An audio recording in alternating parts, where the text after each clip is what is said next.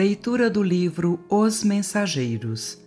Psicografia de Francisco Cândido Xavier, ditado pelo espírito André Luiz. Gravação licenciada pela Federação Espírita Brasileira.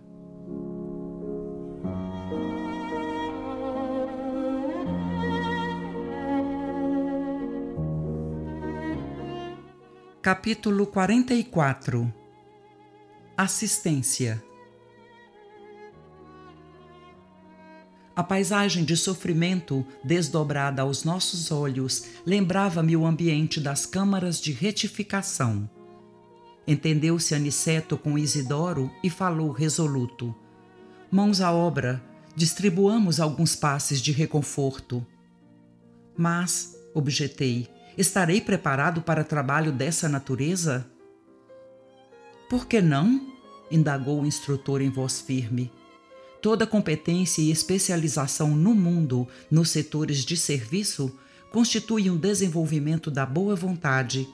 Bastam o sincero propósito de cooperação e a noção de responsabilidade para que sejamos iniciados com êxito em qualquer trabalho novo. Semelhantes afirmativas estimularam-me o coração.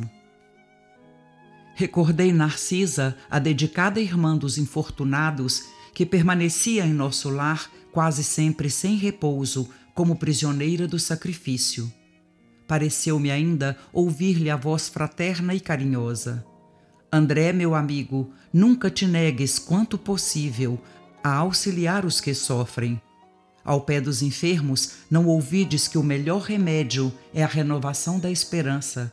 Se encontrares os falidos e os derrotados da sorte, fala-lhes do divino ensejo do futuro. Se fores procurado algum dia pelos espíritos desviados e criminosos, não profiras palavras de maldição. Anima, eleva, educa, desperta, sem ferir os que ainda dormem. Deus opera maravilhas por intermédio do trabalho de boa vontade. Sem mais hesitação, dispus-me ao serviço. Aniceto designou-me um grupo de seis enfermos espirituais, acentuando: Aplique seus recursos, André. Com a nossa colaboração, os amigos em tarefa nesta casa poderão atender a responsabilidades diferentes e também imperiosas. Os mais apagados trabalhadores do bem rejubilem-se pela exemplificação nas lutas comuns e edifiquem-se no Senhor Jesus porque nenhuma de suas manifestações fica perdida no espaço e no tempo. Naquele instante em que fora chamado a prestar auxílios reais, eu não recorria aos meus cabedais científicos, não me reportava tão somente à técnica da medicina oficial a que me filiara no mundo, mas recordava aquela Narcisa humilde e simples das câmaras de retificação, enfermeira devotada e carinhosa, que conseguia muito mais com amor do que com medicações. Aproximei-me de uma senhora profundamente abatida, lembrando o exemplo da generosa amiga de nosso lar, entendendo que não deveria socorrer utilizando apenas a firmeza e a energia, mas também a ternura e a compreensão. Minha irmã, disse, procurando captar-lhe a confiança, vamos ao passe reconfortador. Ai, ai, respondeu a interpelada. Nada vejo, nada vejo. Ah, o tracoma, infeliz que sou. E me falam em morte, em vida diferente. Como recuperar a vista? Quero ver, quero ver. Calma, respondi encorajado. Não confia no poder de Jesus? Ele continua curando cegos, iluminando-nos o caminho, guiando-nos os passos. Somente mais tarde lembrei que naquele instante ouvi dar a curiosidade doentia. Não pensei na impressão deixada pelo tracoma naquele organismo espiritual, nem me preocupei com a expressão propriamente científica do fenômeno, vendo apenas à minha frente uma irmã sofredora e necessitada. E à medida que me dispunha a observar a prática do amor fraternal, uma claridade diferente começou a iluminar e a aquecer minha fronte. Lembrando a influência divina de Jesus, iniciei o passe de alívio sobre os olhos da pobre mulher, reparando que enorme placa de sombra lhe pesava na fronte. Pronunciando palavras de animação, as quais ligava a melhor essência de minhas intenções, concentrei minhas possibilidades magnéticas de auxílio nessa zona perturbada. Dentro de alguns instantes, a desencarnada desferiu um grito de espanto. Vejo! Vejo! exclamou entre o assombro e a alegria. Grande Deus! Grande Deus! E ajoelhando-se num movimento instintivo para render graças, dirigia-me a palavra comovidamente. Quem sois vós, emissário do bem? Dominava-me profunda emoção que não conseguia sofrear. Confundia-me a bondade do Eterno. Quem era eu para curar alguém?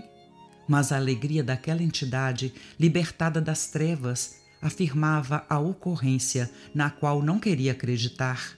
A luz daquela dádiva como que mostrava mais fortemente o fundo escuro de minhas imperfeições individuais, e o pranto inundou-me as faces sem que pudesse retê-lo nos recônditos mananciais do coração.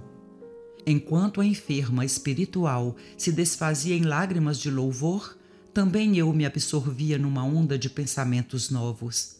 O acontecimento surpreendia-me.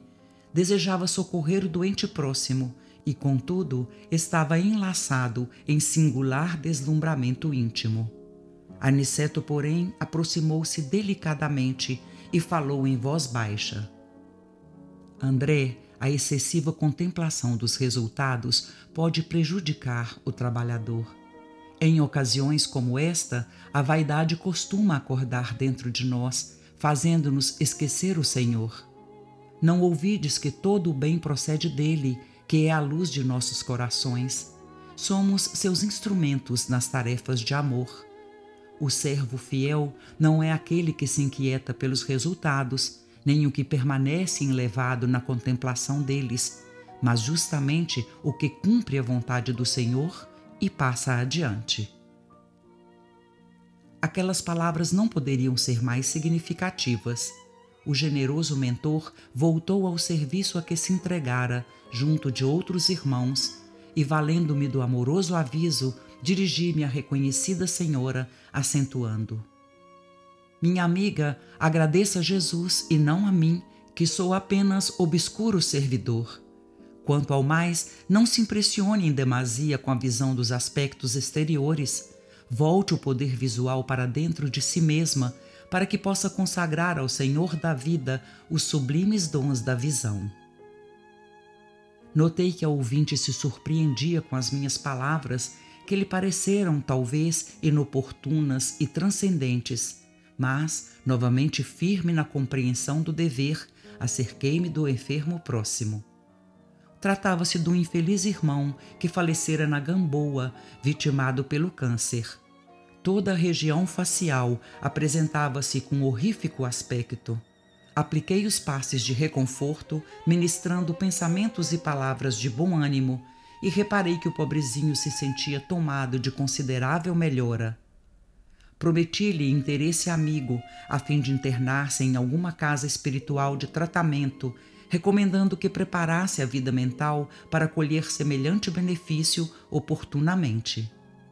Em seguida, atendi a dois ex-tuberculosos do Encantado, a uma senhora que desencarnara em piedade em consequência de um tumor maligno e a um rapaz de olaria que se desprendera num choque operatório. Nenhum destes quatro últimos, contudo, manifestou qualquer alívio. Persistiam as mesmas indisposições orgânicas, os mesmos fenômenos psíquicos de sofrimento. Terminada a tarefa que me fora cometida, reuni-me ao nosso instrutor e Vicente, que me esperavam a um canto da sala. As atividades de assistência, exclamou Aniceto, cuidadoso, se processam conforme observam aqui. Alguns se sentem curados, outros acusam melhoras, e a maioria parece continuar impermeável ao serviço de auxílio. O que nos deve interessar, todavia, é a semeadura do bem. A germinação, o desenvolvimento, a flor e o fruto pertencem ao Senhor. Vicente, que se mostrava fortemente impressionado, observou. O número de entidades perturbadas espanta. Vemo-las em diversos graus de desequilíbrio, desde nosso lar até a crosta. Aniceto sorriu e falou em tom grave. Devemos esmagadora percentagem desses padecimentos à falta de educação religiosa. Não me refiro, porém, àquela que vem do sacerdócio ou que parte da boca de uma criatura para os ouvidos de outra. Refiro-me à educação religiosa, íntima e profunda que o homem nega sistematicamente a si mesmo.